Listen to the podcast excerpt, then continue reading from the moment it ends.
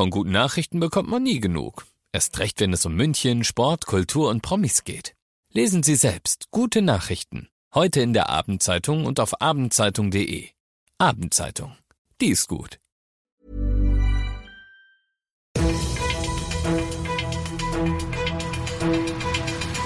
95 5 Charivari, das München Briefing, Münchens erster Nachrichtenpodcast. Mit Christoph Kreis und diesen Themen. Corona-Ausbruch im Münchner Stadtrat und die Folgen und sozusagen das genaue Gegenteil. Nirgendwo in Bayern sind die Leute so selten krank wie in Starnberg. Ich freue mich, dass du bei dieser neuen Ausgabe wieder reinhörst in diesem Nachrichtenpodcast. Da erzähle ich dir jeden Tag innerhalb von fünf Minuten alles, was in München heute so los war. Das gibt's dann jederzeit und überall, wo es Podcasts gibt und immer um 17 und 18 Uhr im Radio. Helle Aufregung am Donnerstag nach der letzten Vollversammlung des Münchner Stadtrats im Löwenbräu-Keller, denn bei ganz vielen Stadtratsmitgliedern ploppt auf dem Handy die Corona-Warn-App auf. Was war passiert? Ein Mitarbeiter der Fraktion der Grünen hatte sich trotz 3G-Plus-Regel angesteckt und dann an der Sitzung teilgenommen. Wie viele Stadtratsmitglieder es dadurch mit erwischt hat, das lässt sich aktuell nicht sagen, denn die Ergebnisse vieler PCR-Tests fehlen noch. Aus der SPD-Fraktion aber zumindest hat es mehr mehrere erwischt, das hat mir die Sprecherin gesagt. Münchens Ober-SPDler und Oberbürgermeister Dieter Reiter hat angesichts dieser Situation heute Nachmittag alle Fraktionsspitzen zur Lagebesprechung bestellt. Raus kam Folgendes. Bis 15. Dezember sind alle Sitzungen der diversen Ausschüsse abgesagt. Es soll und wird in Videokonferenzen beraten werden. Aus rechtlichen Gründen kann dabei aber nichts beschlossen werden. Stattdessen soll, was dort so beraten wurde, bei der Vollversammlung Vollversammlung am 2. Februar dann nachgeholt, sozusagen nachbeschlossen werden. Das ist eine drastische Maßnahme, denn das sind im Endeffekt ja zwei Monate Entscheidungsstillstand, einer allerdings, bei dem sich alle Fraktionen einig waren. OB Reiter bedankt sich deshalb auch bei allen und sagt, das ist eine konstruktive und flexible Lösung in einer schwierigen Situation. Und CSU-Fraktionschef Pretzel ergänzt, das ist nur sinnvoll so, denn wenn die Münchnerinnen und Münchner sich wieder vermehrt einschränken müssen. Wie wäre dann ein Normalbetrieb im Rathaus haltbar?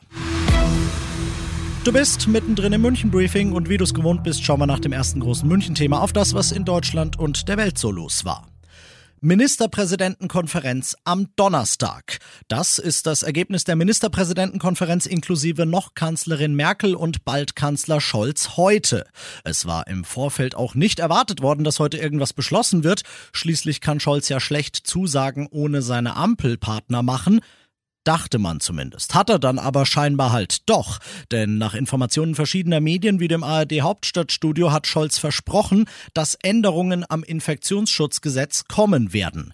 Dazu soll zum Beispiel eine bundesweit ausgeweitete 2G-Regel im Einzelhandel zählen. Ungeimpfte kämen damit dann nur noch in die Geschäfte des täglichen Bedarfs. Also zum Beispiel den Supermarkt und die Drogerie rein. Fußballspiele sollen außerdem bundesweit wieder nur noch als Geisterspiele steigen können und Scholz hat sich für eine allgemeine Impfpflicht ausgesprochen. Scholz, der SPD-Mann. Und die unionsgeführten Bundesländer auch. So viel Einigkeit war ja noch nie.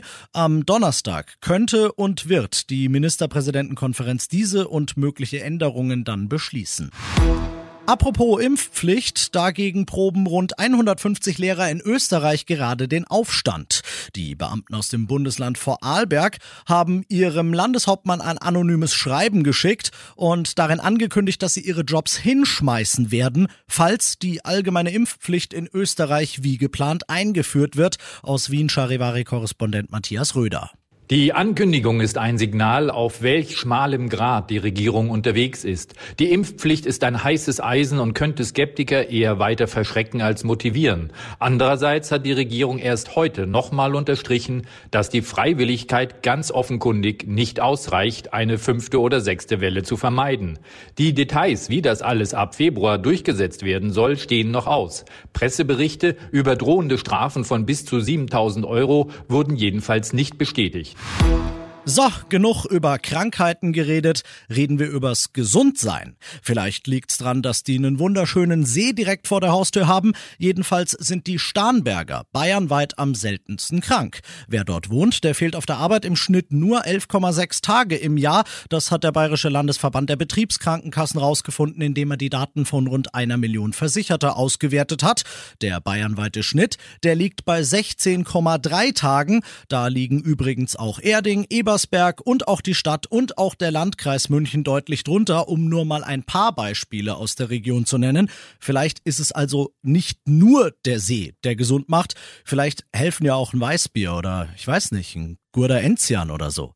Ich bin Christoph Kreis, probier das jetzt aus und wünsche dir einen schönen Feierabend. 95 5 Charivari, das München Briefing. Diesen Podcast jetzt abonnieren bei Spotify, iTunes, Alexa und charivari.de. Für das tägliche München Update zum Feierabend. Ohne Stress, jeden Tag auf euer Handy.